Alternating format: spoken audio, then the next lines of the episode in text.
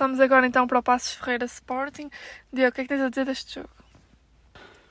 Bem, confesso que, que, gostei muito da exibição do Sporting. Não esperava uma exibição tão bem conseguida. Foi uma exibição chamada uma exibição segura. O Sporting nunca teve o jogo em risco. Não fez uma exibição de encher o olho, mas foi segura, com maturidade, apesar de ser uma equipa muito jovem. Quero destacar o facto do Sporting não ter vários jogadores um, começava a recuperar da, da Covid-19, como Pote, como Palhinha ou Eduardo Quaresma, entre outros. Mesmo assim, o Sporting esteve muito bem. Destaco o Luciano Viete, que é um jogador muito importante no Sporting, porque é aquele jogador que entre linhas consegue decidir melhor que, que toda a gente no Sporting. Talvez Pedro Gonçalves esteja ao nível dele, mas decide, vê linhas de passo, outros não veem. Tiago Tomás tem sido muito importante neste início da época do Sporting, porque é um jogador muito forte no ataque profundidade, muito raçudo, tem golo e vai ser muito importante e acho que temos aqui um bom valor de, de futuro. O Passos Ferreira nunca conseguiu fazer grande coisa, pressionou alto, tem alguns bons valores, como João Amaral, que hoje não jogou, tem Stefano Eustáquio, tem Douglas Tank para, o nível do campeonato português, é um bom avançado, mas é uma equipa que eu não gosto de ver jogar porque eu não sou um fã de Pepa, porque é um futebol muito, não futebol vistoso e confesso que não sou fã. O Sporting, acho que o Sporting está a precisar de um defesa central, Claro que falta Eduardo Quaresma, que eu acredito que quando regressar será um, um trio formado por Coates, Fedal e Quaresma. Mas acho que o Sporting precisa de um defesa, ainda de um defesa central e talvez de um ponta de lança, porque András Porar acredito que, que, irá ser titular do Sporting acho que precisava de outro ponta de lança deste género. Mas quero destacar aqui duas coisas no Sporting Clube Portugal para terminar. A primeira é que o Sporting tem no trio de ataque, além ponta de lança, no avançado da esquerda e no avançado da direita, uh, tem várias opções e todas, todas diferentes de qualidade. Por exemplo, esta semana vai chegar Tabata ao Sporting. Tabata que é um jogador, é um, é um fantasista. Além de Tabata tem Jovan, que é um jogador de força, um jogador de potência. Tem Tiago Tomás, que é um jogador muito raçudo. Nuno Santos, muito completo, muito objetivo, é rápido, tem golo, é objetivo. Tem um pé de fabuloso. E depois temos Gonzalo Plata, que é um agitador.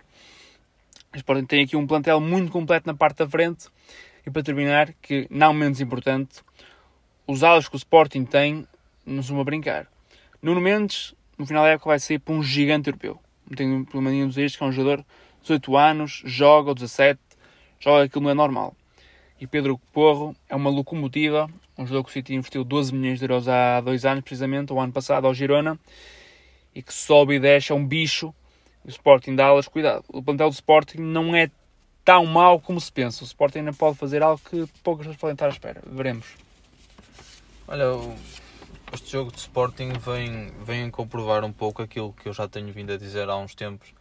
Eh, esta época pode ser uma época de confirmação de valor do, do plantel do Sporting e de uma simbiose quase perfeita entre a experiência e a juventude.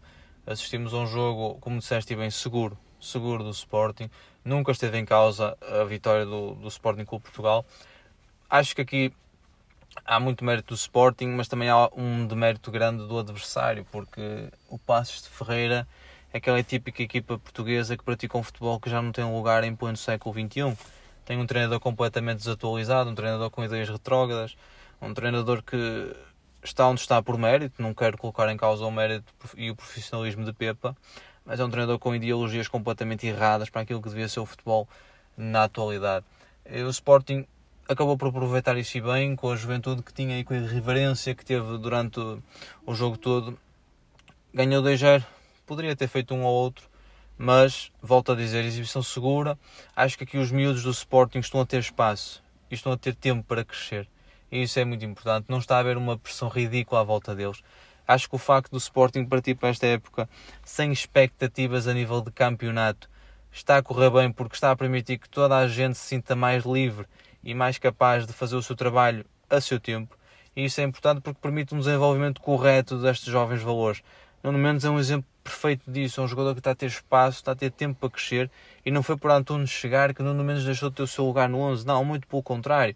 Agora o rapaz até se deve sentir ainda mais motivado para assegurar o seu lugar no 11 inicial. Isso é muito bom e vai ao encontro daquilo que tem que ser a política desportiva do Sporting nos próximos anos. Apostar no, em Alcochete, mas ao mesmo tempo apostar em valores seguros e jogadores que lhes possam dar ajuda imediata naquilo que concerne o jogo. E portanto, o Sporting pode vir a ser uma surpresa agradável esta época e pode, sem dúvida alguma, mais para o fim da época, assumir-se como um candidato para a próxima época.